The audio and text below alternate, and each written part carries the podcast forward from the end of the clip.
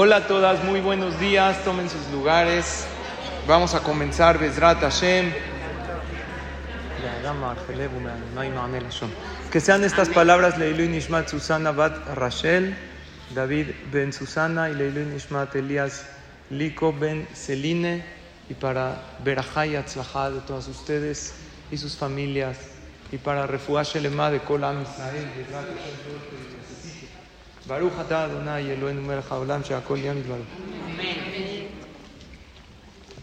Bueno, gracias a todas por estar aquí. Eh, nuestro grupo que teníamos anteriormente de las clases, por algún motivo, se bloqueó. Entonces abrimos otro grupo. Entonces la que no está en el otro grupo, no me avisen a mí porque yo no las puedo meter a todas. Pero mándenle un WhatsApp alegre, que es la administradora del grupo pasado, y las mete al nuevo grupo. Pero es el que ya tenemos.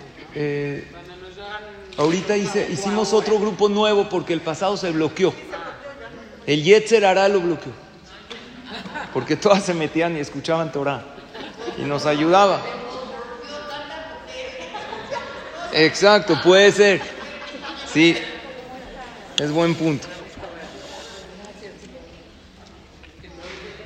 Saben que un amigo me dijo, me dijo, ¿qué tal tus clases? Das muchas clases. Le dije, me encanta, me encanta dar las clases.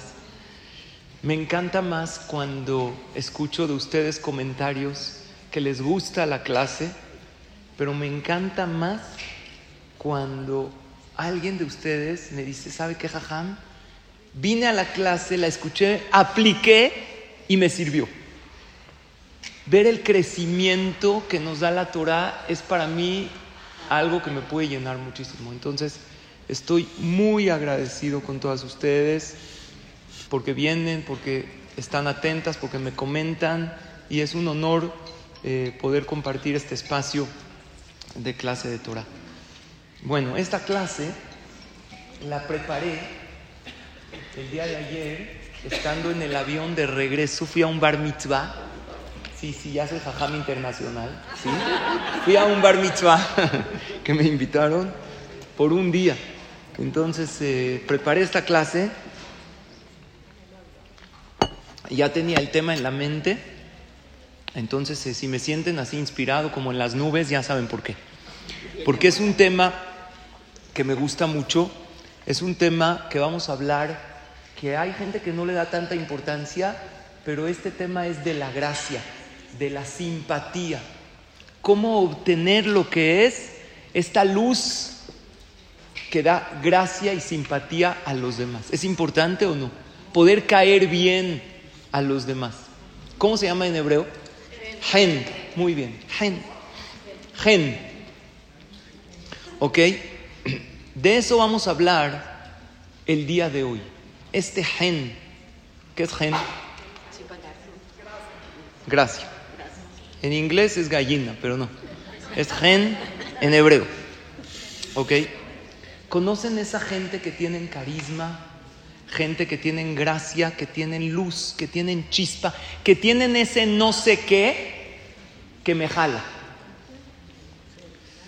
que atrapa, gente que son imán. ¿Y eso es bueno o no? Si se usa para bien es maravilloso, es maravilloso. Y de eso vamos a hablar el día de hoy. Si es de Hashem o si se puede obtener. Si depende de uno o depende de Dios. Pero lo cierto es que el que tiene gen, la persona que tiene gen, que tiene gracia, que tiene simpatía, tiene muchísimos beneficios en la vida. ¿Eh? Es un regalo, pero es un regalo que nada más al que se lo regalan y ya, un poco el brazo. Y por cierto, estoy muy agradecido con todas las que han estado al pendiente y me mandan mensajes de jajam, ¿cómo va? Y, me siento muy contento por su apoyo. Ahí dice, ¿qué le pasó? ¿Cómo? Yo quería que me digan, refuáchele más, que se sienta bien. ¿Eh? Hay que oír las clases o venir. No, Baruch Hashem, voy muy bien. Escuchen esta pregunta, escuchen esta pregunta. Yo tenía seis huevos, seis huevos. Rompí dos, cociné dos y me comí dos. ¿Cuántos me quedan? Pues cero. ¿Por qué? Dice cuatro. Los dos cocinó. Rompí dos, cociné dos, me comí dos. Pero Muy bien. los mismos dos y sobran cuatro. Cuatro, muy bien, porque los mismos que rompí son los mismos que cociné y los mismos que me comí. Eso se llama sacar el máximo potencial de lo que hay. ¿Por qué gastar los seis? Si puedo que esos mismos dos sean y me queden cuatro. Yo creo que el gen, la gracia en la vida es eso, es sacar el máximo potencial en la vida. ¿Por qué andar viviendo la vida luchando tanto con los demás y desgastándome tanto si puedo yo obtener esa gracia? Esa es la pregunta. ¿Se puede obtener o como dice Sharon, es un regalo de Hashem? ¿Se nace con ese gen o se obtiene? Muy bien, entonces ya entendimos qué es. ¿Qué es el gen? Es ese no sé qué que atrapa. Es esa gracia, esa luz, eso que me cae muy bien esta persona. Entonces, la verdad es que hay gente que nace con eso. Hay gente que lo obtiene. Entonces, el que nació con eso, qué maravilla. Tiene gen que lo use para bien. Esta persona tiene luz. Esta persona tiene carisma. Que lo use para hacer sentir bien a los demás, para llegar a un lugar y alegrar a todos. Que use esa, e, ese liderazgo, esa carisma, ese no sé qué, para unir a los demás, para hacer sentir bien a todos y, ¿por qué no?, para obtener beneficios. Pero aquellos que no nacieron con el gen, ¿pueden obtenerlo? Respuesta, sí. ¿Cómo? Hoy vamos a estudiar cinco puntos para obtener gen. Y creo que es muy bueno saber estos cinco puntos, primero para usarlos nosotros, nosotras mismas, también para transmitirlo a los demás. Hay veces tu hijo te va a decir, mamá, quiero encajar en, esta, en este grupo. Nosotros mismos de repente empezamos a frecuentar un grupo nuevo, entraste a un conjunto nuevo, a un grupo nuevo de amigos, te cambiaste de país, etcétera, y quieres entrar y proyectar una mejor imagen y encontrar gracia para poder estar bien y para poder hacer sentir bien a los demás. Punto número uno. Se van a sorprender del punto número uno. Lo trae Rabbenu Yonah. A mí me sorprendió.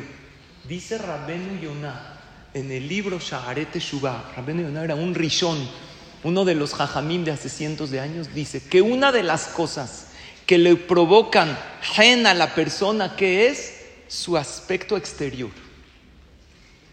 Me sorprende, porque yo diría que el aspecto, el gen, se supone que es algo de adentro, ¿no?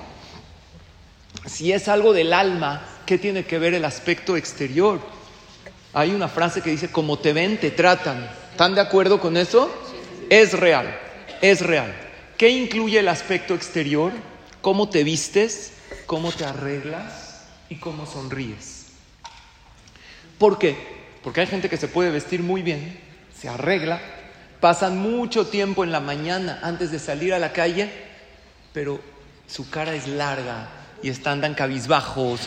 Entonces ya no valió la pena toda la inversión de tiempo, ¿verdad? Porque muchas veces les pasa a las mujeres casi no, que no tienes que ponerte, ¿verdad o no? Casi no pasa. Pero hay un consejo, cuando no tienes que ponerte, ponte feliz. Eso seguro tienes que ponerte, ¿verdad? Y esa sonrisa, si te la pones todos los días, esa no es repetitiva y no cansa, esa sonrisa atrapa. Dicen que porque el día de la boda es el día más feliz de la mujer. ¿Por qué? Porque es el único día que se para en la mañana y no se pregunta, ¿y hoy qué me pongo? Ese día la novia ahí tiene su vestido, está segura de lo que se va a poner. Entonces, ¿cuál es la explicación que el aspecto físico externo incluye cómo te vistes, incluye cómo te arreglas? Y no digo que siempre tienes que estar elegante, porque pues, acorde a la situación, pero verte bien, ¿por qué es importante? Si es algo del alma. Entonces, Rabbenu Yonah explica que cuando tú te ves bien externamente, te sientes bien internamente. Y cuando tú te sientes bien internamente, lo proyectas hacia afuera. Incluso en psicología, la tristeza y la depresión muchas veces en qué se manifiesta? En el aspecto exterior.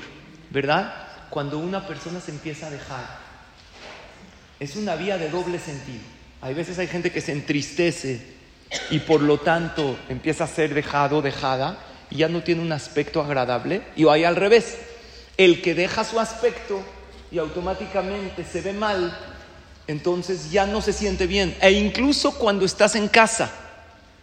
Porque hay gente que se arregla para los demás, pero si se queda en casa en la pandemia, ¿se acuerdan? Yo les decía a mis hijos en la pandemia, pasaba ahí por la, porque había secciones en la casa. Una sección es la escuela, ahí donde estaban en los sillones es la escuela.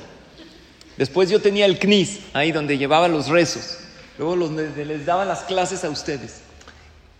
En pandemia que pasó, o cuando uno no se siente bien y está en casa, estar todo el día en pijama por flojera, por así, le trae incluso a la persona lo bajonea. Ahora, no estoy diciendo que no. Hay veces se te antoja un día, todo el día estar en pijamita y así echar la pizzerola y pedir una peli. Se vale, pero que no sea la regla, que sea la excepción. Un día te lo permites. Pero la regla general es que la persona se tiene que vestir, arreglar, no por los demás, sino por uno mismo. Porque eso hace que la persona se sienta bien. ¿Quién vimos en la Torah que tenía gen y se arreglaba e intentaba siempre verse bien? ¿De quién, de quién la Torah habla que se arreglaba bien? Había alguien, muy bien, Yosef, era muy guapo. La Torah dice que Yosef era todo un galán, ¿verdad o no? Y está escrito, Rashi dice, que Yosef dice Beunar, la Torah dice, él era joven. Y Rashi dice, ¿por qué dice Beunar? Dice, Osema Asena Arut. Hacía cosas de jóvenes, se peinaba, se arreglaba. Así dice Rashi, Mesalcel se aró, se peinaba. Los comentaristas preguntan, ¿cómo puede ser? Yosef era muy elevado, era muy grande. ¿Cómo podemos explicar que Yosef Atzadik se arreglaba, se peinaba, se vestía muy bien? ¿Acaso era por soberbia? ¿Y cuándo lo hacía Yosef? sí cuando era joven, pero incluso estando secuestrado, vendido por sus hermanos en la casa de Potifar, se arreglaba y se peinaba y se veía muy bien. ¿Por qué lo hacía? Dice el libro Maor Bashemesh, es una explicación que me gusta mucho. No pensemos que Yosef lo hacía por presunción, por soberbia, por gaba. Yosef Atzadik como él era muy elevado, él estaba muy apegado a su padre y por ende muy apegado a Shem, porque Jacob le transmitió todo. En el momento que estaba secuestrado, que fue vendido por sus hermanos, era como secuestrado, estaba privado de su libertad. Él se paraba en la mañana y el Yetzer Hará venía y le decía a Yosef, ¿dónde estás? ¿Estás en casa de Jacob, en casa de tu padre? No, estás aquí vendido como esclavo, en una tierra donde hay impurezas, en Egipto, donde hay inmoralidad. Y no es de que caíste aquí de casualidad. ¿Sabes quién te vendió? Tus hermanos. Te traicionaron todos estos pensamientos negativos. Los tenía Yosef porque también es un ser humano. Y estos pensamientos negativos que le traen a la, a la persona, tristeza, lo bajonean a uno. Entonces Yosef Atzadik dijo, a ningún precio voy a caer, no me voy a entristecer. Y él sabía ese secreto, que cuando uno se ve bien, se siente bien. Entonces explica el libro Maor Bashemesh que él se arreglaba para él mismo, para no caer en tristeza, para no caer en depresión. Y por lo tanto continúa la Torah y dice, Yosef gen Yosef encontró gracia en los ojos de Potifar y en los ojos de todos. Vean lo que dice el Pele Yoetz, qué importante es lo que es el gen, lo que es la gracia. El Pele Yoetz es un libro de Musar que va en abecedario, en la Het, Het es Hen, gracia, dice algo increíble.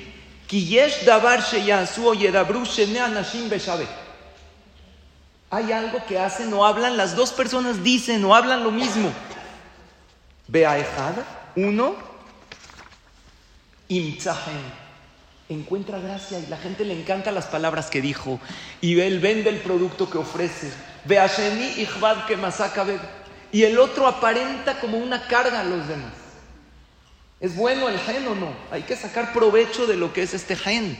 El que lo tiene y el que no, que lo obtenga y que lo trabaje. El que tiene gen puede vender incluso un artículo no tan bueno. Puede vender algo no tan bonito. ¿Por qué? Porque tiene gracia, porque cae bien. Y el que no tiene gracia, aunque tenga diamantes, no los vende. Porque no cae bien. Hoy vamos a estudiar el tener gen, pero no para ser soberbios, no para sentirnos por encima de los demás, sino para obtener todos estos beneficios que la gracia, que esta luz le puede dar a la persona. Entonces, punto número uno para obtener gen es el aspecto. Siempre ten bien tu aspecto y transmíteselo a tus hijos. Hay que verse bien, hay que estar eh, presentable, hay que oler bien cuando son chiquitos, cuando así.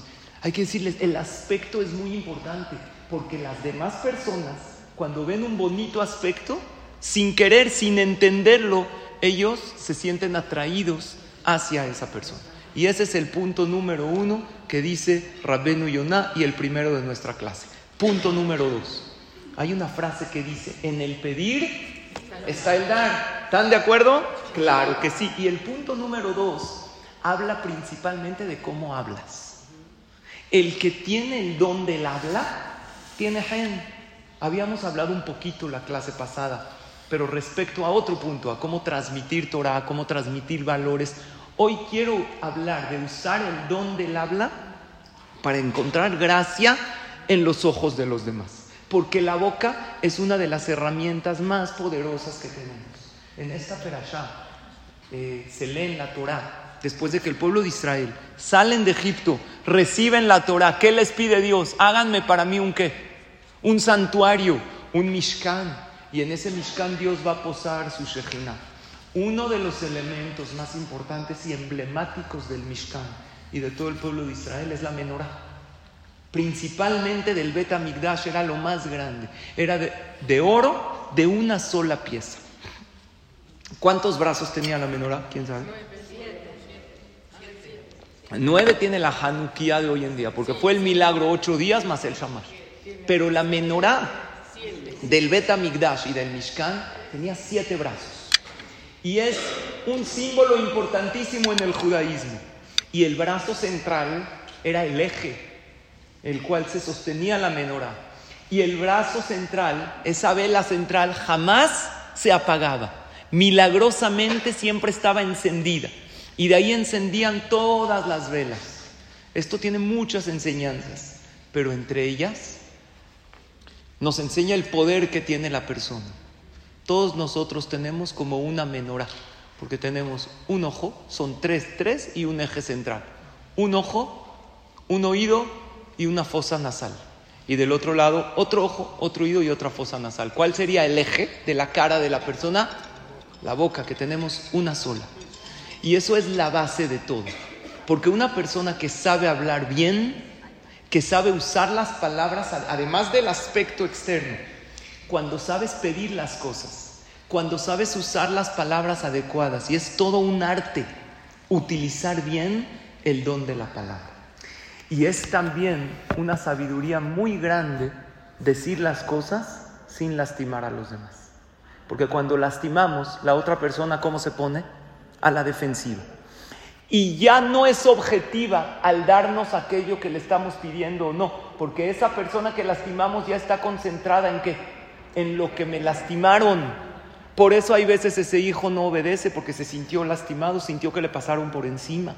Hay veces ese esposo se sintió un poco lastimado por las palabras que dijimos. Sabemos lo que puede dañar la palabra en un matrimonio, lo que puede afectar en una relación y por otro lado lo que puede sumar cuando hablamos correctamente.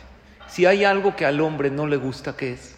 Que cuando está manejando, su esposa todo el tiempo que le diga, por aquí, a la derecha, a la izquierda, ¿eh? Le dé indicaciones. Cuidado, vas muy rápido, cámbiate de carril. ¿Eh? Exacto. No, no, no, no, tú no digas nada. Nada. Tú feliz. ¿Tú eres Quaker State o qué? Su copiloto. Ese es el aceite del coche. No eres ese. Tú vas ahí de acompañante. Entonces surge la pregunta, ¿por qué los hombres manejan con Waze? Si hay una mujer, la voz del Waze generalmente es femenina. ¿Cómo el hombre aguanta manejar con Waze? Una mujer que le esté diciendo a la derecha, a la izquierda. ¿Por qué? Porque el Waze tiene tres cosas. Número uno, siempre te habla en un buen tono de voz. ¿Verdad? No te dice, vete a la derecha, ya te dije. No. Siempre en un buen tono de voz, tranquilo, amable, correcto. Número dos, si te equivocas de ruta, ¿qué te dice el Waze? Te dije que... No, no te dice eso. Te dice recalculando, no te preocupes. Desde tu error vamos a recalcular tu ruta para que llegues a tu meta. Y aparte el Waze tiene algo muy especial. ¿Qué tiene? Te festeja tus logros. Porque cuando llegas, ¿qué te dice? Ha llegado a su destino. Y el muñequito del Waze lo ves feliz, con una cara. ¿Qué te dice el Waze cuando llegaste? Uh, Shejianu, por fin, siempre llegamos los últimos. Siempre los últimos nosotros. Ah, no, pero si fuera la fiesta de tus papás, ahí el primero. ¿Todo eso te dice? No te dice. Tres cosas tiene el Waze, por eso el hombre maneja con Waze. Porque tiene el tono de voz y eso tenemos que aprenderlo. ¿Quieres que te escuche? Tono de voz va a ser muy importante. Número dos, aprende a recalcular la ruta a pesar de los errores de los demás. No le digas, es que ya la regaste, ahora le vamos. Es verdad. Pero nosotros lo que podemos hacer es que ante los errores de los demás, vamos a recalcular la ruta. No te preocupes, hijo. La regaste. Estamos juntos. Siempre hay una ruta que podemos volver a comenzar. No decir te lo dije. Y tres, festejar los logros, ¿verdad? Entonces, el punto número dos es muy importante esto respecto a qué? A las palabras. Porque la sabiduría de la persona no se mide solamente por las palabras que uno sabe decir, sino principalmente por aquellas palabras que uno no dice para no lastimar. Entonces el gen, cuando hablo del don de la palabra, son dos cosas. Usar el don de la palabra para bien y cuidarse de no usarlo para mal. ¿Verdad?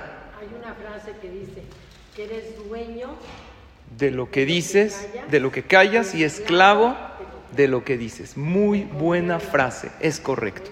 Pero hoy estamos hablando de usar el don de la palabra para... ¿Verdad que hay gente que dice, no sé, le, iba a reclamar y, y empecé a hablar con él y terminé diciéndole, no, ya no importa, ahí muere, todo bien. Es gente que sabe hablar, es gente que te sabe tratar, es gente que tiene gen. ¿Se vale hacer uso de ese gen que uno tiene? Pues sí, ¿por qué no? Para que te dejen pasar, para que puedas lograr algo. Para... Si es lícito, pues no, no pasa nada, ¿verdad? Funciona, a veces no te dejan estacionar ahí. Oiga, Poli, yo sé que usted, yo lo he usado en un lugar que nunca dejan estacionar. Entonces, es un relajo, déjalo en el ballet y hasta que te entreguen el coche. Entonces llego y lo saludo. Hola, Poli, ¿cómo está? Eh, ¿A dónde se dirige? No, a la boda de aquí, porque todo el mundo de, mala gana, ya, a la boda, esta, la cajuela. Uf, ¿por qué? No tengo ni una bomba en la cajuela. Gracias por checarnos la cajuela. Con mucho gusto.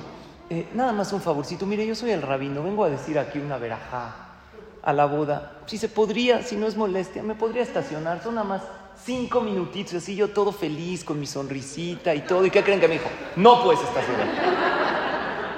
Ya ni, ya ni le ruego, porque bueno, están bien instruidos para que no dejen estacionar a nadie y los entiendo, aunque sea hice mi intento. Pero sí, el, el punto número uno va a ser el aspecto, ¿verdad? Lo que es carita, carita, ¿verdad? Se llama. Pero dicen que verbo mata carita, ¿verdad? El que sabe hablar bien, un hombre que a lo mejor no se ve tan bien. A lo mejor lo ves, pero si habla, si le habla bonito, verbo mata carita, pero cartera mata todo, ¿verdad? Aunque no sea ni carita ni, ni nada, si tiene billete, bueno. Vamos al punto número tres. el dos. No, el dos fue lo que es el don del habla. El punto número tres son las conductas. Las conductas refinadas obviamente irradian una luz. Eso se llama lo que es las midotobot. Si eres amable, si eres un caballero, si eres toda una dama, y principalmente, ¿cuál es la raíz de todas las midotobot? ¿Cuál es la raíz de todas las buenas cualidades? ¿Quién sabe cuál es? La humildad. El que no se siente superior a los demás y el que ve a todos con buenos ojos. Eso se transmite. Tú dices, no, es que es algo mental. Fíjate que no. Que cuando tú ves a alguien con buenos ojos, no te sientes, cuando, eh, vamos a, del lado negativo, cuando tú ves a alguien de arriba hacia abajo y lo ves de menos, aunque no lo digas, lo transmites. La arrogancia se transmite y la humildad también. Por eso dice Shelomo Amelech, un pasuk muy importante, Bela Anavim y Tenhen. Los humildes es un pasuk en Mishle. Ese pasuk hay que repetírselo en la vida. Bela Anavim, los humildes, tienen hen, tienen gracia. Por lo tanto, el comportamiento, las midotobot, ese es el punto número tres. Punto número cuatro. ¿Cómo se puede obtener gen? Aparte del aspecto físico que incluye la sonrisa, aparte del don de la palabra que hay que darle buen uso, aparte del comportamiento correcto y refinado, punto número cuatro, muy importante, hay que pedirle a Hashem que nos dé gen. Hay que pedirle a Dios, danos gracia. Si la gracia no sería buena, si sería un mal eh, eh, aspecto en la persona, no lo pediríamos en la tefila. ¿En dónde pedimos gracia? En la tefila. ¿Dónde le pedimos a Hashem? Que le caigamos bien a todos, Hashem. ¿En dónde?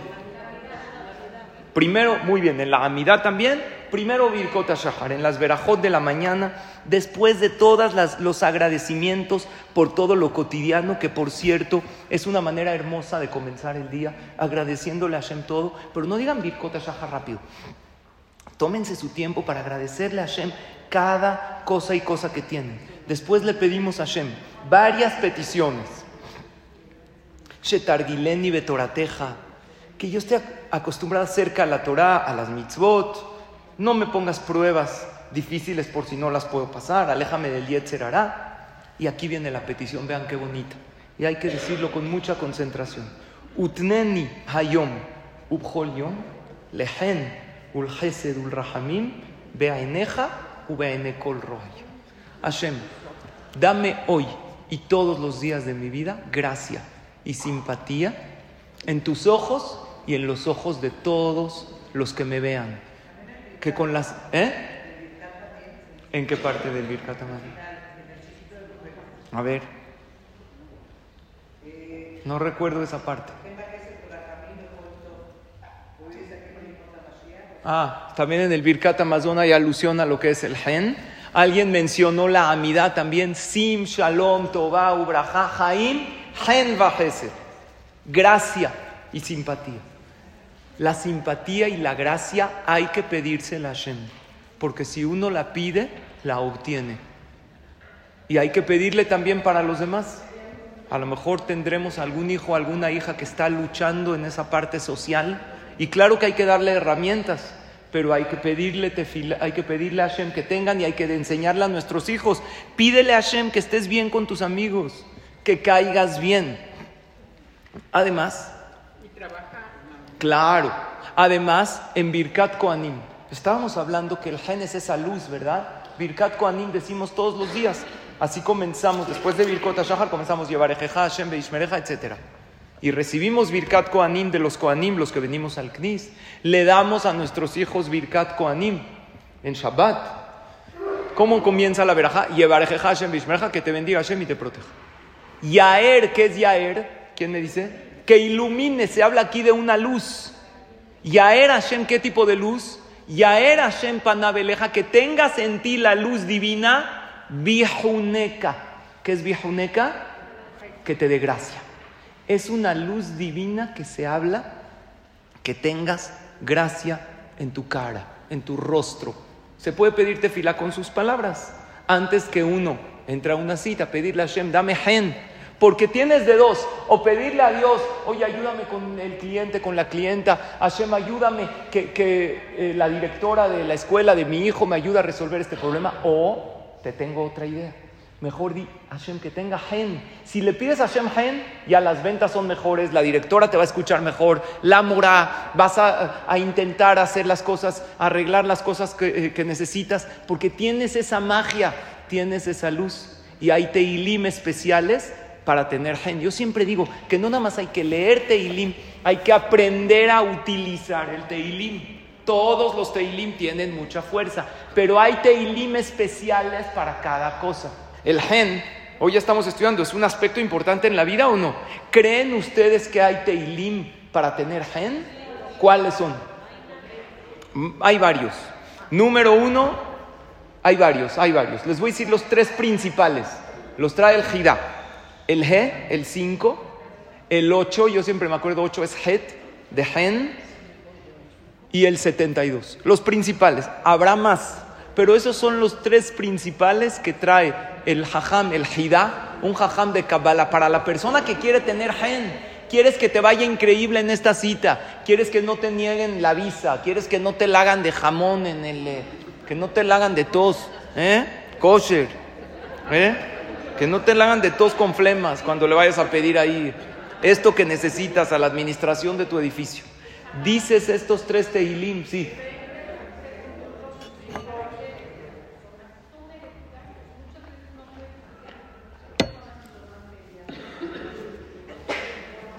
Excelente pregunta. Hay cosas que no se pueden cambiar porque así uno nació. Entonces, no estamos hablando de cambiar lo que es imposible de cambiar. Dentro de su seriedad puede ser un poquito más flexible. No digo que el que es súper serio se va a convertir ahorita en el más simpático que hay, pero a lo mejor, escuchando esta clase y trabajando en estos puntos, puede bajarle un poquito a su rigidez, porque hay gente que cree que siendo más rígido y más duro se da más a respetar. Y puede ser que lo den más a respetar, que se dé más a respetar, pero no sé si se gane el cariño y la admiración de los demás.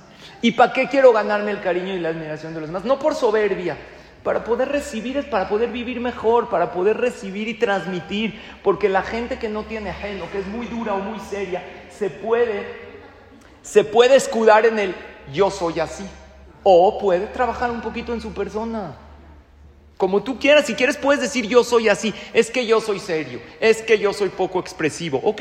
Quédate con eso o intenta trabajar en tu persona y tratar de ser un poquito, ¿eh? Hasta con un chiste. Exacto, ser un poquito más flexible, ¿ok? Y uno le da la vuelta a la gente que no tiene gente. Claro, la gente que no tiene gen, como que lo ves y dices, me alejo. Mejor intentar dentro de lo que cabe. Hay cosas que no se puede trabajar. Ah, claro. Tener gen no, no es ser, ser barco, no es ser transatlántico, no. Sí eh, eh, eh, ser flexible, todo en lo que se pueda. Y ves, uno tiene que ser firme. Pero yo estoy hablando en los beneficios de ese gen, de esa gracia, para pedir las cosas. ¿Y saben qué? ¿Por qué digo que el gen hay que pedírselo a Hashem? Porque la gracia es de Dios. Porque la gracia no nada más a nivel personal, a nivel pueblo de Israel, depende de Hashem. No se les hace raro que haya opinión pública en contra de Israel, en contra de los Yehudim, sin haber... No, ¿por qué? Porque depende de Hashem, estamos en exilio. Cuando Dios decide, ahorita todo mundo se va a poner en contra de Israel. Y nosotros, bueno, pero ¿por qué? ¿Qué hicimos? Una guerra que no la buscamos. Si hubieran secuestrado rehenes y entrado a cualquier otro país del mundo, como lo hicieron en Israel, todo mundo estaría condenando. ¿Cómo puede ser? Dios de- decide, no es tan lógico. Y así como el pueblo de Israel, y lógicamente en Egipto los odiaban. Cuando entraron a Egipto, así dice la Torah, los odiaban, los repudiaban. Bueno, ¿qué hicieron? Nada, los odiaron. También, y lógicamente, cuando salieron de Egipto, dice la Torah.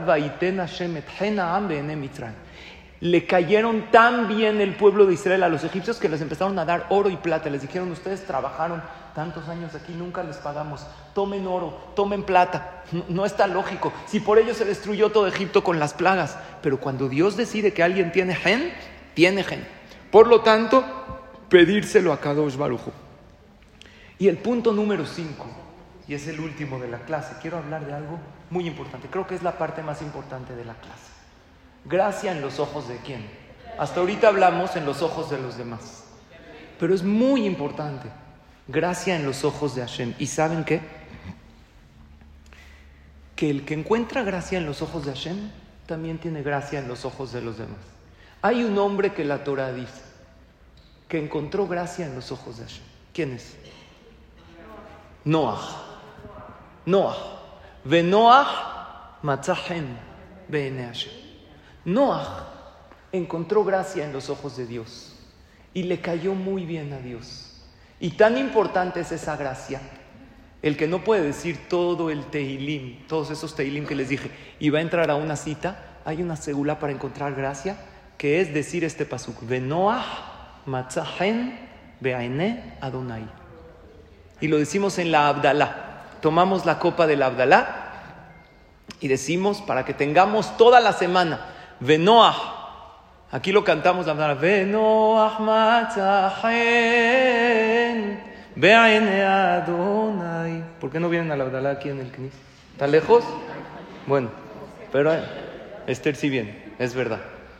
Bueno, teniendo un Hazán como su esposo, viene para... No va a escuchar una Abdalá tan bonita, pero... ¿Ok? Veno Ahmatzahen Be'aine Adonai. Veno Ahmatzahen Be'aine Adonai. Ken Nimtzahen Besechel Tov Be'aine Elohim Be'adam. Así empezamos la semana. Pidiéndole a Hashem Parnasá, Atzlaja, Atzlijen en la Abdalá, ¿vieron todo lo que pedimos? Hay que hacer Abdalá en la casa las que no van al Knis. Es segulá para tener una semana exitosa. Por eso encendemos la vela. En otra clase les hablé de cómo empezar la semana con verajá. Para que haya luz toda la semana, el besamín, que son los placeres que sean buenos. Le pedimos a Dios todo. Atzlijenu, atzliach derajenu, atzliach mazalenu, atzliach parnasatenu. Todo le pedimos a Hashem. Pero hay un ingrediente especial para que todo aquello que Hashem nos dé lo disfrutemos mucho. Que es el gen, la gracia. Noah encontró gracia en los ojos de Hashem. Entonces, gracia en los ojos de Hashem. Gracia en quién más. No nada más en los demás. Primero y antes que los demás, en tu familia. En tu familia. Gracia en los ojos de mi pareja. Que mi esposo me quiera, que lo vea y no lo crea. Jajam, no hay manera. Pues gánatela. Gánate esa gracia. Esa gracia la tuvieron, ¿verdad? De novios, en algún momento te veía y no lo creía y por eso decidió casarse contigo, pero a lo mejor dejaste de trabajar en esa gracia. No, es que, que me quiera tal y como soy, ¿verdad? Así, yo así soy.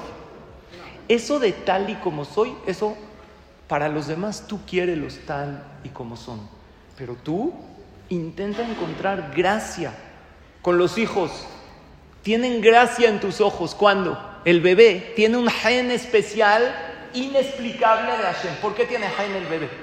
¿Por qué? No es de que habla bonito, que tiene bonitas midot. Tiene el punto número uno de la clase. Tiene un aspecto que te atrapa. Tiene esa mirada que te vuelve loca, ¿verdad? No mirada, lo ves dormido y te derrites. Dices, qué paz, qué tranquilidad, ¿verdad o no? Pero crece y ¿qué pasa? Se le quita el gen y ahora tienes que trabajar para que, para que tenga gen. Es más, antes de que lo conozcas, ya lo amabas, cuando estaba en tu panza. Exacto. No, no, no, cuando estabas en, había uno que estaba todo el tiempo de fiesta y la mamá, ya vente, ya te dije, le manda un mensaje, mamá, si me esperaste nueve meses a que llegue, ¿no me puedes esperar cuatro horas a que llegue de la fiesta? Ahorita, ¿por qué ella no lo espera? Porque ya, ya quiero que venga. El gen es algo que una persona tiene que trabajar primero que todo en casa. Por, porque si tiene gen delante de todos y afuera de casa tiene todos estos aspectos, se ve súper bien y sonríe y habla súper bonito. Y afuera de casa tiene las mejores midot, las mejores cualidades para caer bien. Pero adentro de casa ya no hay ni el aspecto bonito para encontrar Jaén con su esposo, ni las palabras bonitas. Ya habla uno más golpeado en la casa, ¿verdad? O si una persona no tiene bonitas midot en su casa, no sirve. ¿Por qué? Recuerden esto, ningún éxito fuera de la casa compensa el fracaso dentro del hogar. Oye, pero soy muy, tengo mucho gen afuera. Sí, pero en tu casa, ¿qué? Eso, candil de la calle y oscuridad en la casa. No debe ser. Les voy a contar un avance maravilloso. Había en Lakewood una pareja, una familia, que tenían varios hijos. Entonces, antes de Pesaj, unos días antes de Pesaj, no tienen eh, muchachas, no hay mucho trabajo, hay que hacer la limpieza, todo. Y, y los niños están de vacaciones, ya son vacaciones, ya acabó la escuela. Le dice la mujer a su esposo, le dice él, ¿qué te ayudo? Dice, ¿me quieres ayudar? Llévate a los niños. Llévate cuatro horas a los niños. Dijo, ¿cuatro horas qué les hago? ¿Eh? Tú estás todo el domingo con ellas para que tu esposo vea el Super Bowl, no dices una palabra.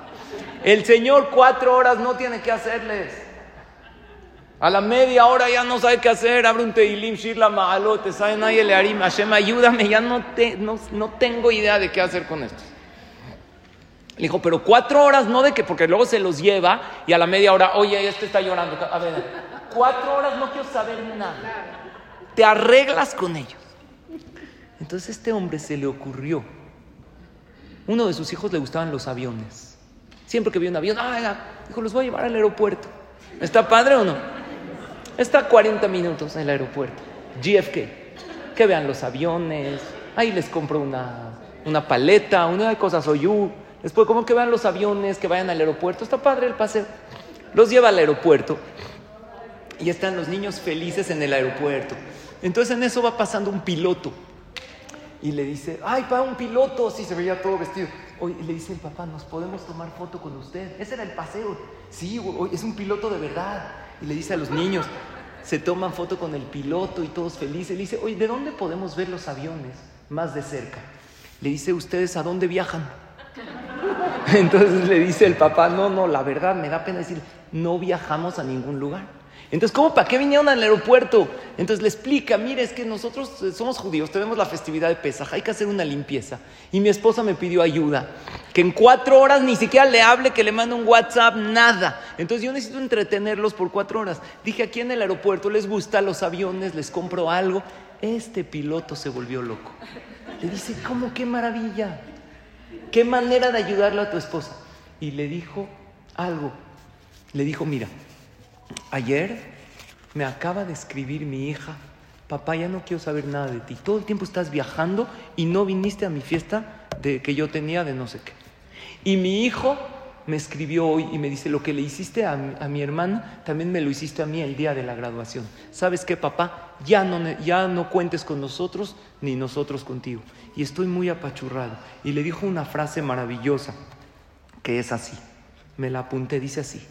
Le dijo el piloto a este papá. Le dijo, tú no vuelas a ningún lugar, pero llegas muy lejos. Y yo vuelo muy lejos, pero no he llegado a ningún lado. Porque estoy, no estoy presente.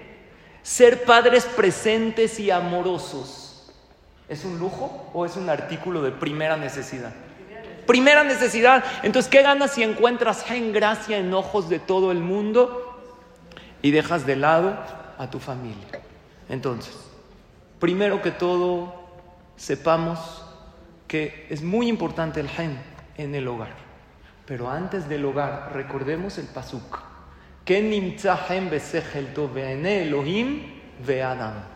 Primero, poner a Hashem en primera instancia.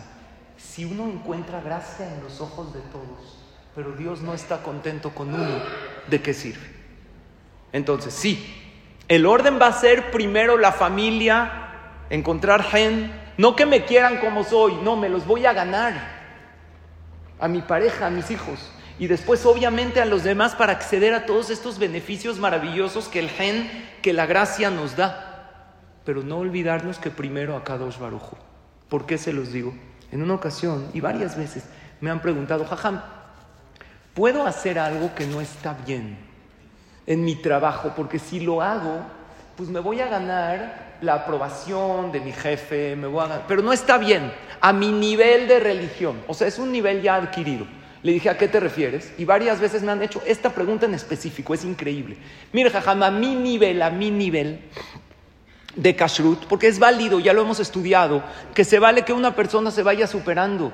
No se nos pide a todos el 100, se nos pide que nos vayamos acercando a los mandamientos de Hashem de poco a poco y mientras vayas escalando una categoría tras otra, pero principalmente que estés contenta con esta mitzvah que haces. Yo ya estoy en un nivel de kosher, jajam, que yo no como carne.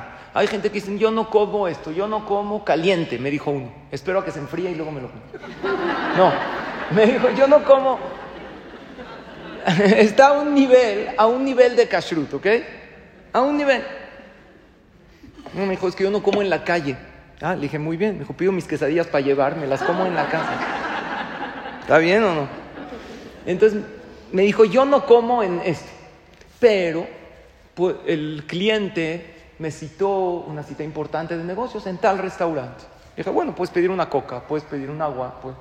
Me dijo, sí, pero estaría mejor y él se sentir, él pide su filete, todo delicioso, espectacular, y yo una coca. Entonces él pide su filete, yo le digo al mesero, que sean dos, papá.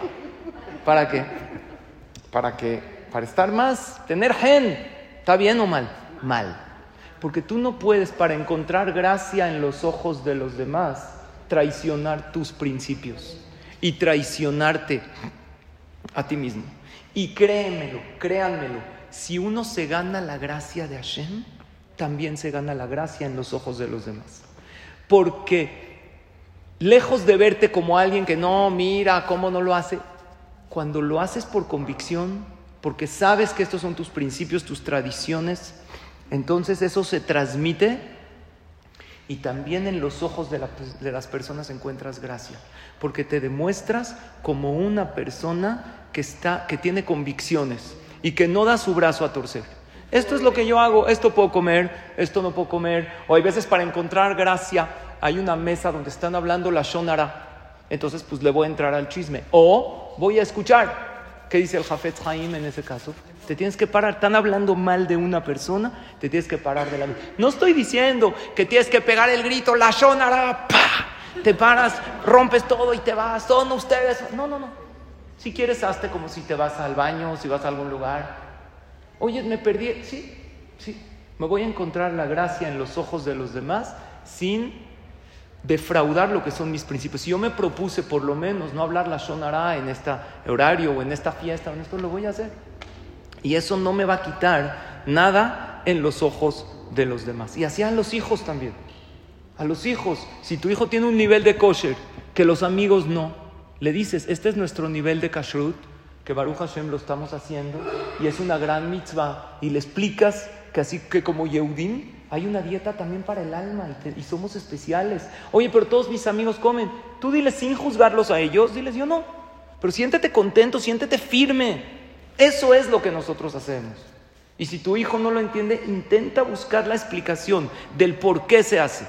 Había alguien que tenía una luz muy especial en su cara, nos dice la Torah. ¿Quién era el que tenía una luz? Moshe Rabbenu. Moshe Rabbenu tenía una luz que daba mucho gen. Era un imán para todas las personas. ¿Saben cuándo se ganó esa luz? Estaba escribiendo la Torah. La Torah está escrita. ¿Quién la escribió? Moshe la escribió y Dios le dictaba. ¿Qué le dictaba a Hashem? ¿Palabra por palabra? Bereshit, ¿sí? No, letra por letra. Primero le decía las palabras. Bereshit, Bara Elohim. Y ahorita te voy a decir cómo se escribe Moshe. Bet, Resh, Aleph. Moshe, espérate, Hashem, vas muy rápido, tantito. ¿Sí o no? ¿Sí o no? Le decía, ve escribiendo. Por eso, todos los cifretora están igualitos. No palabra por palabra, no, no, no. Letra por letra, sin estar, eh, no, no son impresos, escritos a mano. Como no hay margen de error, cuando uno copia a mano, hay un margen de error. Ese es el milagro divino. No hay manera de explicar que tenemos cifretora, todos los del mundo igualitos, más que, que es palabra de Hashem y Dios quiso que se conserve una sola versión. Pero ¿a qué voy con todo esto? Que llegó Hashem cuando le está dictando la Torah a Moshe y le dice, Moshe, escribe, Vaikra el Moshe. ¿Qué es Vaikra el Moshe? Y le llamó Hashem a Moshe. Cuando alguien le llama a alguien, ¿por qué le llama? Porque ese alguien necesita de ese alguien, ¿verdad? Oye, ven, ¿puedes venir? Si yo te estoy llamando es porque necesito, o necesito decirte algo, o necesito pedirte algo. Moshe Rabbenu era el hombre más humilde que hay. Dijo, ¿cómo yo voy a escribir que Dios me llamó a mí? ¿Quién le llama a quién? Pues nosotros le llamamos a Hashem, le pedimos. ¿Cómo que Vaikra el Moshe? Era muy humilde. Entonces Moshe Rabbenu le dijo a Dios, a Hashem le dijo Vaikra, órale, Bet, Yud, Kuf, Resh, Aleph. No, no, no. Vaikra no, Hashem. Él era muy humilde. Sin Aleph, ¿cómo se lee la palabra? Vaiker, ¿qué es Vaiker en hebreo? Casualidad, de casualidad es como Micre. Se lo encontró de casualidad Dios a Moshe, porque hablaban como cuates, eran cuadernos, eran amigos. Pero eso sí, pero Vaikra no quiero. ¿Qué es Vaikra? Le llamó. ¿Cómo le llamó Hashem a Moshe? Imagínense qué categoría es que Hashem le ha llamado, llamado a Moshe. Moshito, papito, ven, mi reycito. O le llamó, ¿Cómo le llamas tú a tu hijo? Moshe, ya ven ahorita mismo, te dije 20 veces que apagues esa pantalla. ¿Así le habló Moshe? ¿Hashem a Moshe? No. Le habló bonito. Le dijo, ven, Moshito. Y Moshe no lo quiso escribir. Entonces le dijo Moshe a Hashem, no me hagas escribir Vaikra el Moshe. ¿Cómo me vas a escribir que tú me llamas a mí? Si generalmente el que necesita de alguien le llama, tú no necesitas nada de mí. Hashem le dijo, sí, pon que yo te llamé. Te quiero transmitir al pueblo de Israel. Entonces le dijo Moshe a Hashem, no, por favor. Y Hashem, sí, no, sí, sí. ¿Quién tuvo razón? Dios. Pero dijimos, vamos a hacer, vamos a mediar entre los dos. En vez de escribir Vaiker, que es casualidad, y en vez de escribir Vaikra, que podría ser soberbia para Moshe, vamos a escribir la Aleph chiquita. Vaiker, Aleph. En la que ve un Sefer Torah, va a haber una Aleph chiquita en la perashá de Vaikra. Así se llama. Entonces, ¿Qué tiene que ver esto con la clase? ¿Qué tenía que ver? Ya se me olvidó. No, sí, ya me. Muy bien. No, ya sabía. Entonces, la tinta que Hashem le dio a Moshe Rabbenu para escribir la Torah era exacta. Si haces una Aleph chiquita, sobra tinta. Dios no da de más, no da de menos. No es como tú la costurera, le das el vestido y lo que sobre. No. Entonces, le dijo Moshe Rabbenu Hashem, ya acabé de escribir la Torah, me sobra un poquito de tinta. Porque la Aleph, ¿cómo la escribí? Chiquita. ¿Qué voy a hacer con esa tinta Hashem? ¿Qué hago? ¿La tiro? No, haram, es tinta divina. Agarra esa tinta que sobró y póntela en tu cara. Y en el momento que Moshe Rabbenu se pone esa tinta en su cara, brilla su cara de una manera espectacular y nadie lo puede ver. Y tan es así que tenía ese brillo en su cara que se tuvo que poner un velo pero aún a través, vieron que hay gente que le ve su cara y tiene un brillo, ¿sí o no? Tiene ojos bondadosos, tiene ese no sé qué, ese gen, esa luz. Moshe Rabbenu la tenía, que aún con velo tenía gracia, aún con velo tenía un imán. Entonces Moshe Rabbenu se echó esa tinta, así como te echas el vino del Abdalá en la frente, así se echó Moshe Rabbenu la tinta. Y esa tinta la obtuvo por medio de qué? Por medio de ser humilde porque Moshe Rabbenu era humilde. Además, cabalísticamente, si profundizamos más, Moshe Rabbenu era reencarnación de alguien que tuvo mucha gracia. ¿Quién? Noah, porque Noah tuvo una teba. Y Moshe Rabbenu también cuando empezó tuvo una teba. Eso es cabalísticamente. Moshe Rabbenu entendía lo siguiente. La gracia de quién depende? Depende de Hashem. Claro que tengo yo, que estudiamos el día de hoy? ¿Qué da gracia? ¿Qué da gen? Hay gente que nace con gen. Pero estudiamos cinco puntos básicos. El aspecto, Siempre procura que tu aspecto sea el correcto, tu sonrisa, que siempre te veas bien, siempre te vas arreglada, te veas increíble. El habla, que sea la manera correcta, la conducta, las midot, la tefilá, y nunca dejes de ser fiel a tus convicciones. Quiero terminar con un más, porque tengo dos, pero nada más me va a dar tiempo para contarles uno. Hay dos, voy a acabar rápido. Hay un, un joven que es un beisbolista profesional este beisbolista se llama Eli Klinman. Los Nacionales de Washington, que es un equipo de béisbol profesional, lo vieron los, eh, los cazatalentos en la universidad dijeron, este es un campeón, hay que contratarlo. Entonces, eh, eh, de la MLB, la, la, Liga Mayor de Béisbol. Entonces, lo vieron que tenía un súper talento y se acercaron con él. eh, los del equipo y le dijeron, queremos contratarte. pa' un-". O sea, es un cambio de vida, es un contrato de miles de dólares. Dice, con mucho gusto. Nada más que uno es un yehudí ortodoxo. Eli Klinman, ortodoxo de Shabbat, de Kashrut, de que se pone tefilín todos los días. Me dijo, con mucho gusto, nada más que yo no juego en Shabbat, no juego en Yom Tov, no juego en, en Pesach, no juego en Kippur, no juego en Rosh. Entonces, ¿cuándo juegas? No, pues yo les aviso. Es que les deberían de haber dicho, Hazako Baruch, no queremos. ¿Quién pone condiciones a quién? Generalmente, ellos a los jugadores, es el sueño de todo joven. Él le puso condiciones. Y para la sorpresa de todos, el dueño no Yehudi lo contrató. Lo contrató porque tiene un súper talento y el equipo, los nacionales de Washington, le dan la comida kosher, se la proveen y él no juega en Shabbat y, no, y es un jugador profesional. Y en un artículo en uno de los diarios deportivos de Estados Unidos escribieron lo siguiente, dice, Eli no solo tiene talento, sino que es una maravillosa persona que pone a Dios en primer lugar y esto lo convierte en una persona más valiosa y en un mejor jugador. Su profunda dedicación a sus principios se contagia al resto del equipo y esta clase de líderes no se ven a menudo y tenerlo en nuestro equipo es una gran oportunidad y una gran bendición. ¿Quién lo escribió esto? Un goy. ¿Pero qué vio en él? Que primero está Hashem. Y como él se preocupó primero en encontrar gracia en los ojos de Dios, encontró gracia en los ojos de los demás. Y tengo otro más, ¿se los cuento en dos minutos o no?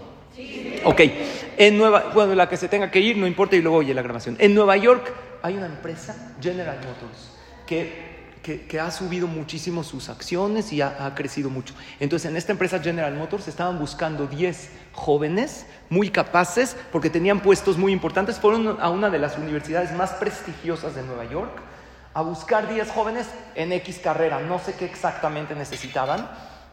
Entonces el director de la universidad le dijo, estos son los 10 mejores para tu, para tu empresa. Pero si de esos 10 tienes un puesto principal, ¿qué crees? Ese es el mejor. ¿Quién era? Un Hasid, uno que estudió en la universidad. Pero ¿qué es Hasid?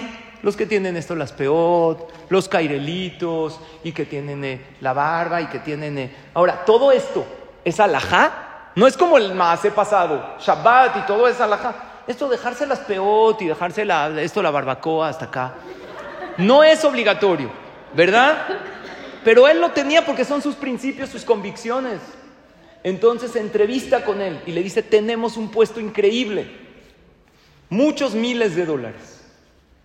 Entonces este Hasid le dieron la cita para presentarse en tal lugar. Todo el tiempo que estaba pensando, en una semana tengo la cita. ¿Cómo voy a presentarme así?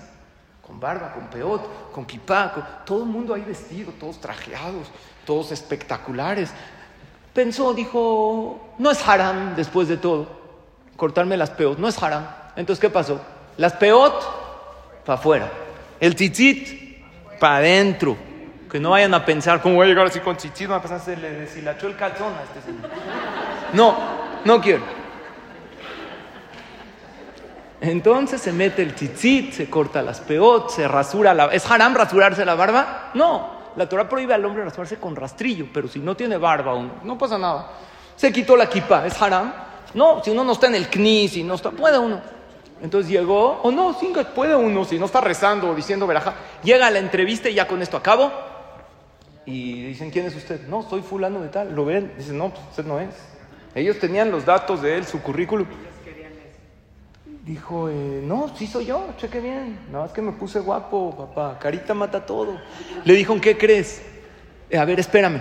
Salen después de un segundo y le dicen, ya no, el trabajo ya no es tuyo, perdió el trabajo, perdió todo. ¿Qué pasó? Después le mandaron a decir y le dijeron, alguien que no es fiel a sus convicciones, que no es alajá, pero son sus tradiciones de sus papás, de sus abuelos, se traicionó a sí mismo. ¿Cómo le podemos dar un puesto tan importante en la empresa?